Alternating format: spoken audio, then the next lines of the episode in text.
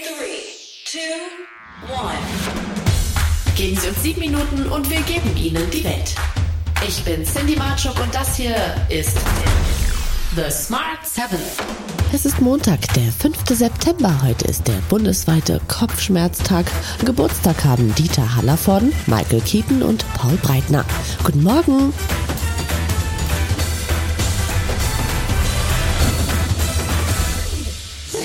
Das dritte Entlastungspaket ist beschlossen und es ist riesig. Mehr als 65 Milliarden Euro pumpt die Bundesregierung in Energieausgleich, Strompreisbremse, Unterstützung für Arme, Rentner und Studierende. Bundesverkehrsminister Volker Wissing sagt, dass auch ein neues dauerhaftes 9-Euro-Ticket dazugehört. Auch wenn es nicht immer ganz so billig sein wird, soll es genauso einfach zu nutzen sein. Einfach den ÖPNV nutzen zu können. Einfach ist besser. Zugegebenermaßen war das auch ein besonders niedriger Preis, den werden wir nicht halten können. Aber die anderen positiven Erfahrungen mit dem 9-Euro-Ticket, die sollten wir in die Zukunft retten und uns dauerhaft sichern. Oppositionschef Friedrich Merz ist eigentlich zufrieden mit dem Hilfspaket, aber seiner Meinung nach gibt die Regierung auf eine entscheidende Frage keine Antwort. Dass man den schwachen Haushalten hilft, ob es wirklich ausreicht, auch für diejenigen, die so gerade eben oberhalb der Wohngeldgrenze und oberhalb der äh, Sozialhilfesätze liegen, das muss man sehen. Aber vor der Klammer fehlt mir ein ganz entscheidender Punkt. Die Koalition gibt überhaupt keine Antwort darauf, woher denn der Strom für die nächsten Wochen und Monate kommen soll.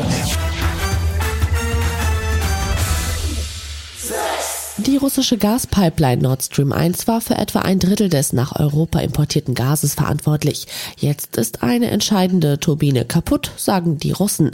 Wegen des nahenden Winters hat die Ankündigung Befürchtungen ausgelöst, dass die Energiekrise deshalb noch schlimmer werden könnte. Aber die ukrainische First Lady Olena Zelenska erinnert daran, dass die Dinge noch viel schlimmer sein könnten. We hear that energy is getting pricier, that life's getting pricier, but people should understand that that is not not coming through the West's support to Ukraine, but through the actions of Russia. So when you start counting pennies on your bank account or in your pocket, We do the same and count our casualties. Der ukrainische Präsident Zelensky hat angedeutet, dass die Manipulation der Gaslieferungen durch Russland eine Form der wirtschaftlichen Kriegsführung ist. Es will ganz Europa, jeden Staat, schwächen und einschüchtern. Wo Russland dies nicht mit konventionellen Waffen tun kann, tut es dies mit Energiewaffen. Es versucht, mit Armut und politischem Chaos anzugreifen, wo es noch nicht mit Raketen angreifen kann.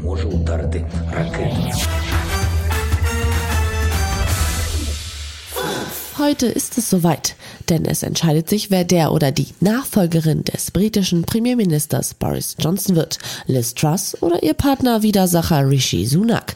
Da die Energiesicherungen im nächsten Monat bei den Briten Rekordhöhen erreichen werden, soll die neue Regierung sagen, was sie gegen die steigenden Lebenshaltungskosten tun will. Der Comedian Joe Lissett denkt, dass Truss gewinnt und man anstelle von Sunak auch Popsternchen Peter Andre hätte interviewen können, denn der habe genauso wenig einen Plan. Well, it was nice to hear from Rishi Sunak. He's not going to be Prime Minister, so you may as well have interviewed Peter Andre. But I would like to see some sort of plan, something. US-Präsident Joe Biden hat am Donnerstag in seiner Rede in Philadelphia eindringlich vor der demokratischen Bedrohung durch die sogenannten MAGA-Republikaner gewarnt. Biden hat schlechte Umfragewerte und versucht für die Zwischenwahlen im November Unterstützung für seine Partei zu gewinnen. In seiner Rede kritisierte er Forderungen, Geld für das FBI zu streichen und er bezeichnete die Krawallmacher vom 6. Januar als Staatsfeinde. Bidens Äußerungen kamen bei Donald Trump nicht gut an. Bei einer Kundgebung in Pennsylvania hat hatte Trump die Gelegenheit, gegen seine Nachfolger zu kontern. Enemies of the state, you're all enemies of the state. He's an enemy of the state. You want to know the truth? The enemy of the state is him and the group that control him, which is circling around him. Do this, do that, Joe. You gotta do this, Joe, right? Und gleich auf den Smart 7 neuer Tabellenführer der Fußball-Bundesliga und sechs Stunden Spektakel im Londoner Wembley Stadion. Gleich nach der Werbung. Da sind wir wieder.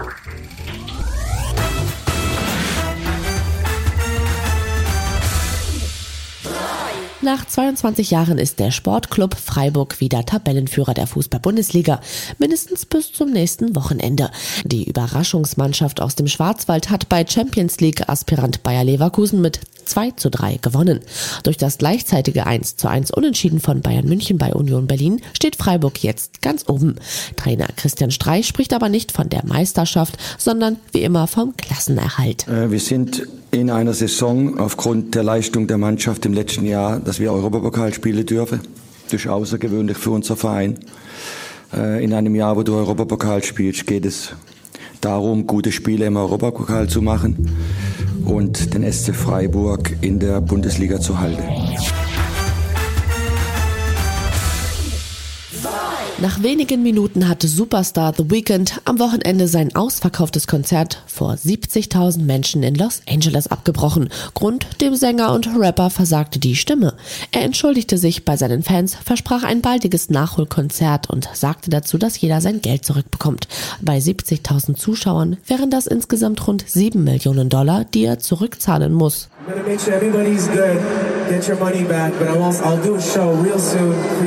I'm but I wanted to come out and personally apologize and not tweet it or Instagram it or whatever. I want you guys to know that I can't give you what I want to give you. I apologize. Ein sechsstündiges Spektakel im Londoner Wembley Stadion mit allem, was Rang und Namen hat. Das war das Tributekonzert für Taylor Hawkins, den völlig überraschend verstorbenen Schlagzeuger der Foo Fighters. Unter anderem gab es Auftritte von Liam Gallagher von Oasis, Brian Johnson von ACDC, Lars Ulrich von Metallica, Brian May von Queen und John Paul Jones von Led Zeppelin. Foo Fighters Frontmann Dave Grohl selbst, ehemals Schlagzeuger bei Nirvana, eröffnete das Megakonzert sehr emotional. Das ausverkaufte Stadion soll singen und tanzen und schreien, sodass der Verstorbene sie hören kann. Sing and dance and laugh and cry and scream and make some noise so he could hear us right now.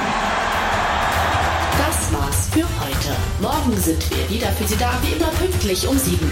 Bitte klicken Sie jetzt auf Folgen oder abonnieren Sie diesen Podcast. Dann verpassen Sie nie wieder etwas, das Sie nicht verpassen sollten. Written, produced and published by Doris Podcast 360.